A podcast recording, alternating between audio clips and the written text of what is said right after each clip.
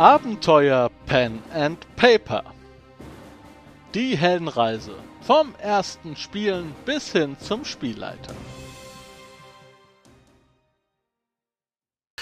Hallo Leute, ich bin der Dan von www.dance-abenteuerwelt.de, dein Reiseführer in das Hobby Pen and Paper.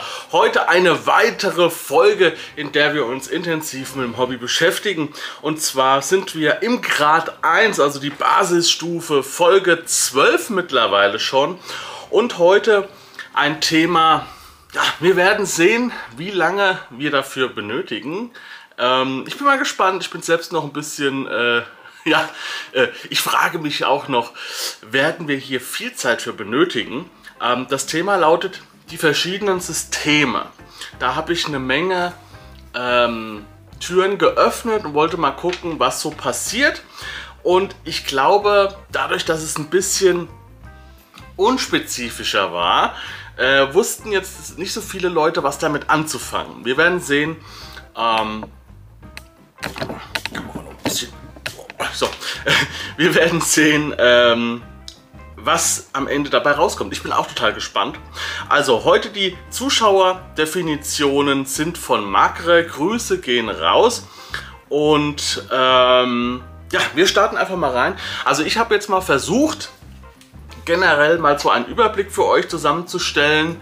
Ähm, zusammen natürlich jetzt auch mit den Zuschauerbeitrag von Magre ähm, der euch so mal ein bisschen zeigt, was alles bei Pen and Paper möglich ist. Denn viele Spieler, auch gerade Einsteiger, die, die steigen bei DSA ein und bleiben dann sehr lange da und haben überhaupt keinen Überblick, was sonst noch so in der Welt losgeht. Oder ihr wollt euch mh, mm, informieren, was könnte man denn alles machen? Ja, und da habe ich jetzt so zweieinhalb Kategorien mir mal angeschaut wo man das so ein bisschen unterteilen kann, was es für Systeme gibt und was da der Fokus ist. Ähm, das eine ist erstmal die Grundmechanik oder die Grundwürfel, das ein bisschen danach zu strukturieren. Denn es gibt ja nicht ohne Grund, oder gab es mal eine große Zeit der W20-Systeme, das heißt alle möglichen Rollenspiele, gab es eine Version, die mit äh, W20-Würfeln auf den Markt kam und da war natürlich für die anderen immer weniger Platz. Das war ein Riesentrend. Ja?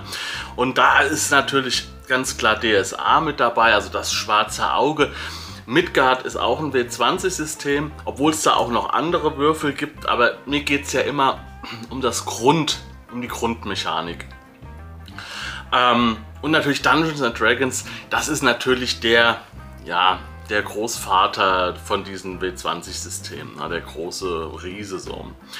Ja, dann gibt es Systeme, die haben sich gesagt, okay, ähm, wir wollen das einsteigerfreundlicher machen, wir wollen gerne, dass die ja, dass es einfach leicht zu verstehen ist. Und was ist nicht, äh, was ist leicht zu verstehen?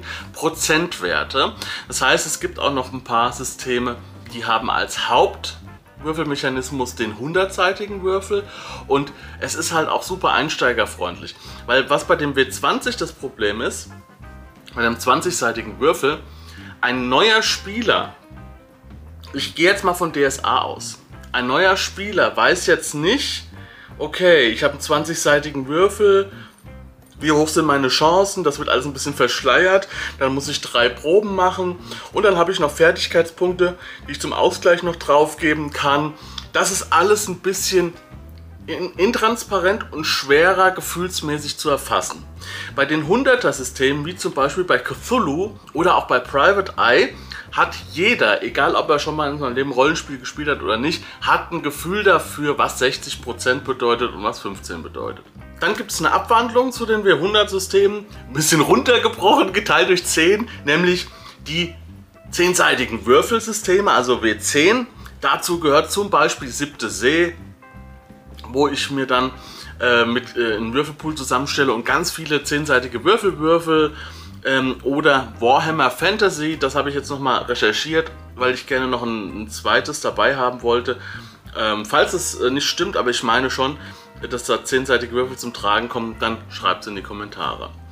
Ja, dann gibt es so ein bisschen so eine Sache, ähm, oftmals werden diese anderen Würfel, diese 10, 100 und 20-seitigen Würfel oder noch andere, werden oft bei Systemen benutzt, wo einem eine detaillierte Abstimmung ähm, wichtig ist. Also das heißt, wenn ich jetzt 10 Punkte oder 11 Punkte in irgendwas habe, das macht einen Unterschied, aber nicht so einen krassen Unterschied. Und umso kleiner der Würfel wird, umso kleiner wird auch, ähm, äh, umso, umso kleiner der Würfel wird, umso größer wird auch der Wert eines Würfels. Ich glaube, ich habe das noch nicht so hundertprozentig verständlich erklärt, aber es ist einfach, ist einfach zu erklären. Wenn ihr 100 durch, durch 100 teilt, dann ist jeder Würfel 1% eine Chance. Wenn ihr einen, 10 einen 10er Würfel durch, äh, durch 10 teilt, dann ist jeder Würfel 10% Chance. Ne? Also so steigt das. Und umso kleiner der Würfel wird, umso höher ist die Wahrscheinlichkeit. Das mag jetzt, äh, also einen hohen Wurf zu erzielen zum Beispiel. Ähm, das mag jetzt einem äh, Mensch ärger dich nicht Spieler oder sowas als irgendwie seltsam vorkommen, so schwierig eine 6 zu würfeln. Ähm, ja, aber es ist viel, viel schwieriger, eine 100 zu würfeln mit einem 100-seitigen Würfel. Also das ist klar. Aber das versteht ihr, denke ich schon. Aber es gibt natürlich für, sagen wir mal, so ein bisschen ja, leichtere Systeme. Also, na, das ist falsch. Es ist nicht nur bei leichteren Systemen, aber für Systeme, die, ähm, da ist schwierig. Ich sehe gerade, nee, oft, ich sag mal so, oft benutzen leichtherzigere Systeme so einen sechsseitigen Würfel, wo es jetzt nicht so krass schlimm ist, ähm, wenn mal was nicht klappt oder so. Zum Beispiel 1W6 Freunde. Das basiert komplett auf sechsseitigen Würfeln und ähm, ihr macht einen Wurf, zack, bumm, das, das Thema ist durch. Ähm, dann gibt es Paranoia, ein, ein sehr, sehr abgedrehtes, schnelles Comedy-Pen-and-Paper-Spiel, ähm, bei dem es auch darauf ankommt, schnell Würfel zu zu werfen. Und ähm, da ist es auch jetzt nicht so diffizil, ob ihr jetzt einen Punkt mehr oder weniger in der Fertigkeit drin habt und so weiter. Ähm, das soll relativ schnell gehen. Aber jetzt der Unterschied, deswegen komme ich jetzt gerade ins Stocken.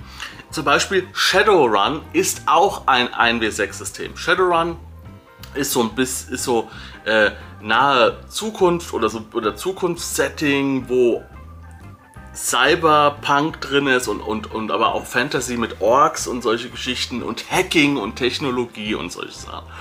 Ähm, da könnte man jetzt sagen, okay, mh, mm, die Würfelabstimmung von einem sechsseitigen Würfel ist ja sehr grob, ja, aber die haben halt dann sehr viele sechsseitige Würfel und ähm, Shadowrun-Spieler erkennt man daran, dass sie vielleicht sogar 20, 30 sechsseitige Würfel haben, die aber sehr klein sind, weil die einfach ähm, sonst viel zu viel Platz wegnehmen. Okay, das waren jetzt so ein bisschen die Grundwürfelsysteme, aber es gibt ja auch noch Sonderwürfel. Und Sonderwürfel, das ist zum Beispiel äh, Star Wars. Ja, das habe ich euch ja gezeigt in ähm, einer Episode hier, äh, in dem es um Würfel ging. Das sind Symbolwürfel ähm, die bei Star Wars sind jetzt, ich weiß es nicht, zwölfseitig oder vierseitig oder so, aber auch sechsseitige dabei. Und auf einem Würfel sind halt verschiedene Symbole drauf, die auch was verschiedene Dinge bedeuten können. Ja? Ähm, dann Fate hat so ein System mit Sonderwürfeln. Wichtig ist bei solchen Würfelsystemen mit Sonderwürfeln, so wie ich es nenne, die kann man auch in der Regel mit normalen Würfeln abbilden. Ja, also mit Punktwürfeln. Zum Beispiel bei Fate auch. Bei Fate habt ihr ja nur drei Symbole. Plus, Minus und eine leere Seite. Das mal zwei auf einem sechsseitigen Würfel. Ähm, das kann man natürlich auch mit einem ganz normalen sechsseitigen Würfel abbilden. 1 und 2 sind dann Minus, 3 und 4 sind 0 und 5 und 6 sind Plus. Aber das ist natürlich immer eine Umrechnerei und Umdenkerei. Also in der Regel kauft man sich dann doch diese Sonderwürfel. Oder bei Star Trek Adventures, da habe ich jetzt auch mal, habe ich jetzt auch mal aufgeschrieben, obwohl da auch normale Würfel zum Tragen kommen, aber da gibt es auch noch Würfel mit, ähm, mit, ähm, mit ähm, äh, Symbolen, einfach so, so, so, so Föderationssymbole, äh, Star Trek-Symbole und sowas die dann auch noch so einen Schub geben oder sowas. Das ist jetzt nicht ganz so äh, krass wie die Nutzung bei Star Wars, aber es geht so in die Richtung. So, und dann habe ich noch eine, eine letzte ähm, Grundwürfelmechanik-Art äh, herausgefunden. Äh, und das ist sowas mit Würfelketten. Savage Worlds zum Beispiel. Das baut darauf auf. Ihr habt, wenn ihr ähm, schlecht seid in etwas, habt einen vierseitigen Würfel. Wenn ihr, was da, wenn ihr etwas gelernt habt, sechsseitig. Wenn ihr gut seid, einen achtseitigen Würfel bis hoch zum zwölfseitigen Würfel. Und das ist auch immer so eine logische Steigerung. Wenn ich in Level aufsteige, habe ich halt den größeren Würfel. Super einfach nachzuvollziehen, deswegen auch sehr gut ähm, online, ähm, auch bei, bei Let's Plays abzubilden und so weiter und so fort. Also das verstehen auch die Zuschauer sofort. Da gibt es keine langen Regeldiskussionen und so weiter. Und natürlich der, groß, äh, der große äh, äh, das große Rollenspiel zum Thema Würfelkette, das ist Dungeon Crawl Classics vom System Matters Verlag, wo ihr wirklich ganz unten anfangt, ich glaube sogar beim W2 oder so. Ähm, und dann auch über ungerade Würfelketten, also W2, W4, W6, W7, äh, W5, W6, W7, äh, W10, W12, W13 und so. Also ich, ich erfinde jetzt nur, aber das sind Sachen bis, glaube ich, bis hoch zu, zu, zu 24 oder 28 oder 30. Also das ist der komplette Wahnsinn. Aber ist auch so ein bisschen als Gag gedacht. Aber es wird im Spiel benutzt. Das finde ich auch ganz cool, äh, das so zu machen. So, das waren jetzt erstmal alle Würfel anhand der Grundwürfel, an der Grundmechanik. Und ich habe jetzt nochmal noch mal eine zweite Zusammenfassung. Das ist so ein bisschen, was wird abgebildet. So habe ich es genannt, aber es ist nicht so, die Definition passt nicht so hundertprozentig aber wir gucken, wir, wir, wir werden sehen, wie es läuft. Also, ähm, diese Liste und auch die, ja, die ist jetzt ist, ist inspiriert jetzt stark von Macre, weil der hat das so, so, so strukturiert und, das war so ein bisschen auch ein, ein Denkpunkt, von dem ich weg ausgegangen bin. Er unterteilt jetzt nochmal anders und zwar nicht nach Würfelsystem, sondern nach anderen Dingen, zum Beispiel Universalsysteme. Ähm, Savage Worlds, ich weiß, äh, Macre ist Savage Worlds Fan, ähm, ist ein System, was man sehr, sehr leicht an ganz viele Dinge anpassen kann. Deswegen werden auch Let's Play-Serien gerne mit Savage Worlds gespielt, weil man kleine Settings schnell, einfach dran anpassen kann.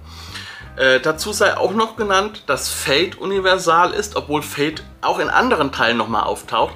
Die Listen sind natürlich nicht klar voneinander abzutrennen, weil ein Spiel kann ein, auf der einen Seite einen 20-seitigen Würfel benutzen, auf der anderen Seite aber äh, vielleicht auch erzählerisch oder cineastisch oder sowas sein. Hm, das ist schwierig. Cineastisch bedeutet, dass man versucht, diese, das, was äh, im Kino oder in Filmen abgebildet wird, auch am Spieltisch zu erzeugen. Einfach diese Action und diese Abläufe, die da in diesen Geschichten vorkommt.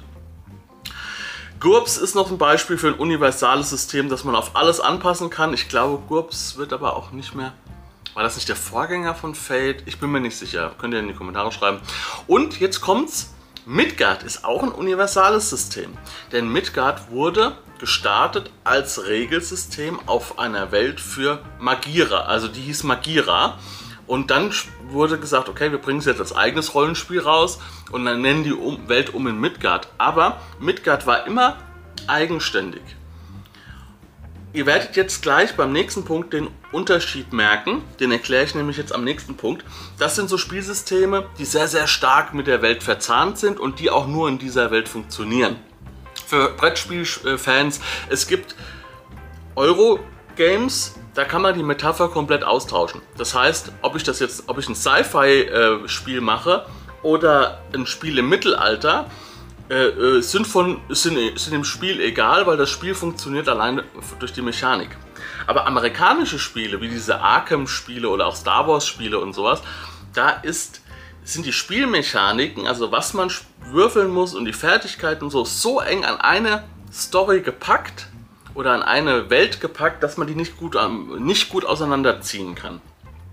Und da kommt natürlich im deutschsprachigen Raum natürlich das schwarze Auge daher, weil die Regeln, die Mechaniken sind auch in dieser Welt verankert und das kann man schlecht voneinander lösen, ja? dass es sich auch dann nach DSA-Spielen anfühlt. Ja?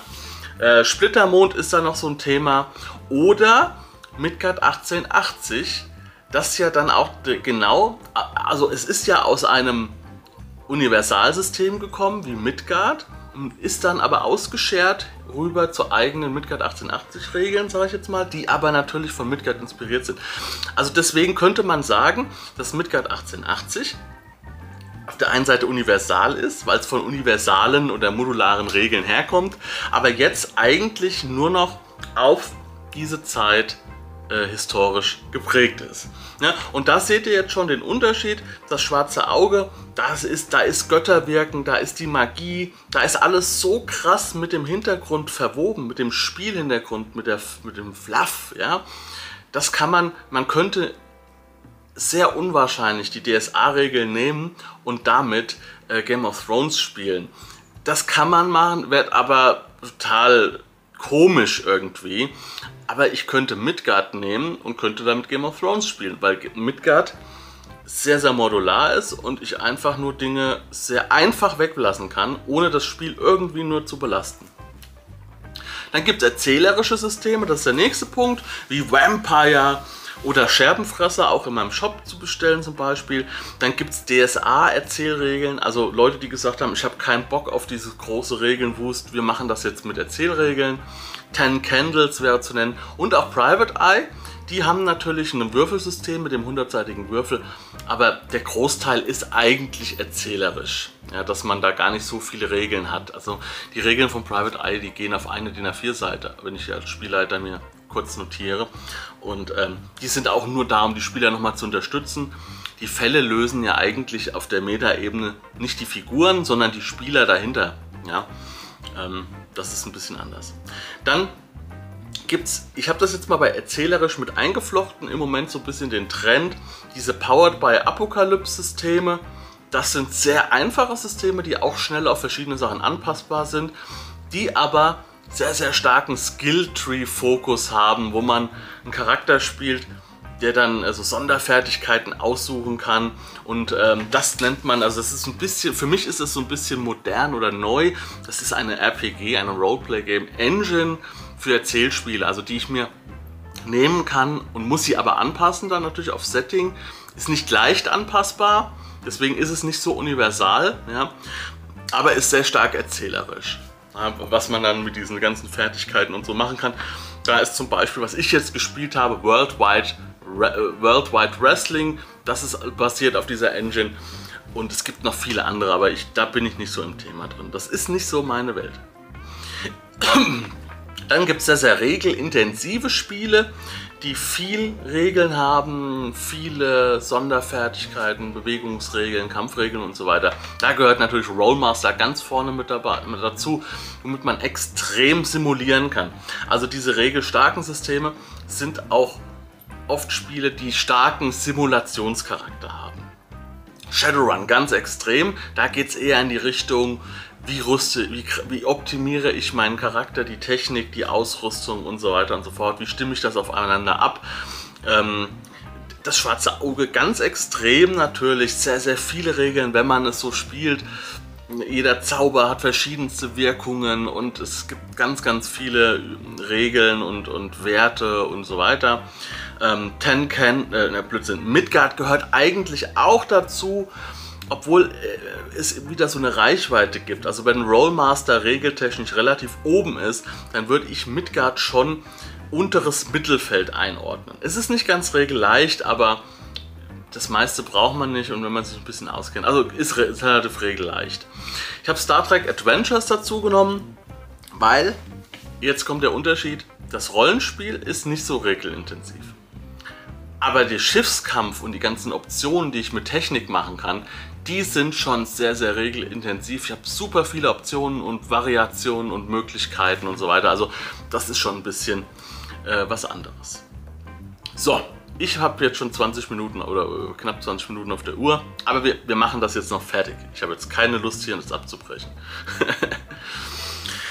jo, eine Sache, Spielsysteme mit starkem Player Empowerment. Das bedeutet also, wo die Spielfiguren oder nein, die Spieler sehr, sehr starken Einfluss auch noch auf die, auf die Welt haben können. Da könnte man natürlich sagen, okay, Fate ist so ein Ding, wo man selbst auch die Welt ver verändern kann. Scherbenfresser ist so ein Ding, wo man zusammen die Welt äh, auch erstellt und auch als Spieler sagt, in welche Richtung es laufen kann. Und auch sowas wie Siebte See, das ja darauf ausgelegt ist, dass die Spieler auch von sich aus agieren. Und die haben in der Regel auch eine starke, äh, eine starke Empowerment, also eine starke Mitgestaltungsfähigkeit in diesem Rollenspiel. Dann gibt es die schon angesprochenen cineastischen Systeme, habe ich ja eben beschrieben. Ne? Wie im Kino, da soll die Action kommen, Indiana Jones, da kommt es jetzt nicht so hundertprozentig auf die Regeln an, sondern da kommt es auf die Action an, auf den Spielspaß. Da ist natürlich auch ganz vorne mit dabei Siebte See, das Star Wars Rollenspiel ähm, und Savage Worlds. Ja, das sind so Spiele, wo du halt dann auch mal die krassen Actions machen kannst nach relativ kurzer Zeit und ähm, vom äh, Wolkenkratzer springen und dann den, den, die Reißleine ziehen und schießend, äh, schießend gegen Boden sinken oder was auch immer. So, dann gibt es noch eine Facette und das sind die Oldschool-Rollenspiele. Die DNA davon ist ja so die erste Edition von Dungeons and Dragons und da hat sich ja eine ganze komplette Szene drum gebildet. Ähm, also Dungeons and Dragons Classic dann Limitations of the Flame Princess ist das so eine Nummer, ähm, die sich da entwickelt hat, auch ganz stark an diese Regeln angelehnt. D der Unterschied zwischen Oldschool und diesen anderen Sachen ist, dass man bei Oldschool, egal welches System man spielt, die Regeln so ähnlich sind, dass man auch die Abenteuer von ganz vielen anderen Systemen benutzen kann und sehr wenig nur anpassen muss. Ähm, in Deutschland ist ja jetzt vor kurzem erschienen Swords and Wizardry, das ist ein klassisches Oldschool-System oder natürlich Dungeons and Dra äh, äh, Dungeon Crawl Classic, obwohl Dungeon Crawl Classic würde ich wirklich nochmal ausklammern, weil das schon was ganz eigenständiges, Besonderes ist. Ähm, auch wenn es jetzt vielleicht grundlegend von diesen ganzen Oldschool-Sachen inspiriert ist. Warum nenne ich jetzt Oldschool noch mit dabei? Das werdet ihr am Ende des Videos erfahren. So, dann habe ich noch so zwei Sachen, mh, hm, wo man die man nochmal so, so, so, ähm, die man noch mal so ab, absetzen könnte. Das sind einmal Würfelpool-Spiele. Das bedeutet, ich habe zwei Werte. Ich erkläre es jetzt mal anhand von Star Wars. Das ist nämlich so ein Würfelpool-Spiel. Ich habe einmal die Stärke und einmal den Nahkampfskill. Und ich habe jetzt in der Stärke drei Punkte und im Nahkampfskill zwei Punkte. Das heißt, ich nehme drei Würfel, weil die höhere Anzahl dieser beiden Werte ist drei. Und zwei von den Würfen kann ich upgraden zu stärkeren Würfeln, zum Beispiel. Oder siebte See. Ja, ich nehme zwei Fertigkeiten, die passen und für die, die ich für die Aktion brauche.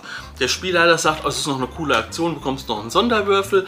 Ich habe noch eine Fertigkeit, krieg noch einen Würfel und am Ende habe ich einen Pool von sechs, sieben Würfeln und ich würfele dann und ähm, so steigere ich meine, meine Stärke natürlich. Oder Star Trek Adventures, da habe ich auch zwei Werte. Einmal, sagen wir mal, die Intelligenz und einmal die Konsolenbedienung, irgendwie Computerbedienung. Und diese zwei Sachen zusammen ergeben schon dann einen kleinen Pool. So, und das zweite ist, was ich jetzt noch nennen möchte, das ist ein sehr, sehr starker Fokus auf Charakterentwicklung. Also die Spiele, die so Player Empowerment haben, wo die, nein, äh, die Spiele, die sehr, sehr schnell, vergesst, streiche Player Empowerment an dieser Stelle, es gibt Spiele wie Savage Worlds, wo die, wo die Helden schon ziemlich stark starten. Also die sind schon, die sind schon nicht die, die schlechtesten.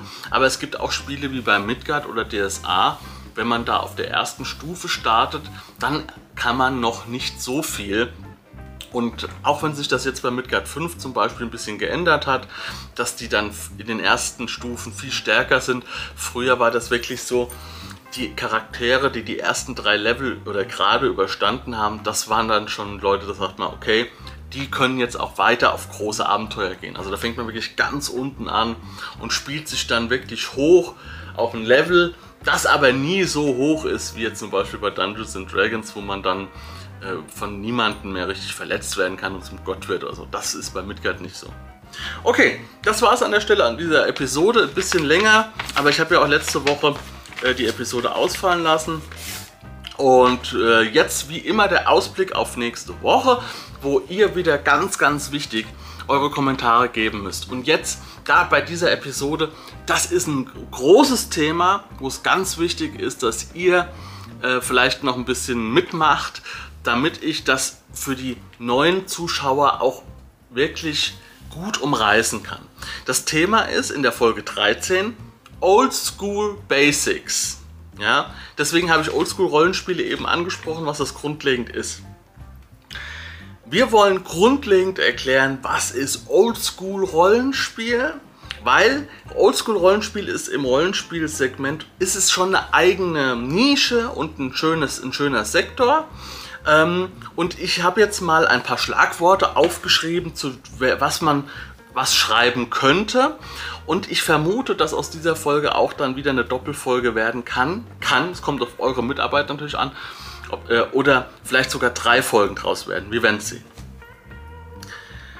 Die Schlagworte, die ich jetzt einfach in den Raum werfe zum Thema Oldschool Basics, ist grundlegend die Spielphilosophie. Was, was möchte denn Oldschool oder was bedeutet Oldschool Rollenspiel? Exploration ist ein Thema. Schönes Thema. Ja, erkläre ich natürlich jetzt noch nicht, was es ist. Dungeons, was der Dungeon kann und was der macht und wie man ihn gut machen kann. Regelkonzepte von Dungeon, von, von Oldschools Rollenspiele. Ja, wie funktioniert grundlegend so ein Regelsystem? Das ist natürlich mit der Philosophie auch stark verbunden und auch die Spielweise. Das, na, wie spiele ich das denn überhaupt? Wie sieht meine Vorbereitung vielleicht bei äh, DSA aus und wie sieht sie bei einem Oldschool-Rollenspiel aus? Okay, viel, viel Input. Ich danke euch für die Aufmerksamkeit. Ich hoffe, ihr seid auch dabei äh, in den Kommentaren und werdet schön Input geben. Bitte nicht wundern, wenn ich nicht auf die Kommentare antworte diese Woche oder äh, den Kommentar like, weil ich like immer und mache ein Herz dran, dass ich es gesehen habe. Das mache ich diese Woche nicht. Ich werde diese Woche äh, einen Detox machen. Das bedeutet, ich möchte so wenig wie möglich mit Social Media, YouTube, Instagram, Twitter und so weiter, Discord zu tun haben. Ähm, und ich werde dann nächste Woche diese ganzen Dinge dann sichten und äh, kommentieren und so weiter. Also bitte weiter kommentieren, aber nicht wundern, dass jetzt erstmal von mir keine Reaktion darauf erscheint. Ja. Wir sehen uns im nächsten Videopodcast wieder oder hören uns wieder. Ich war der Dan von www.dance-abenteuerwelt.de, deinem Anlauf, Anlaufpunkt für Podcast, Blog, YouTube und super viele Abenteuer, ähm, die vielleicht noch von dir erzählt werden sollen. Macht's gut. Ciao.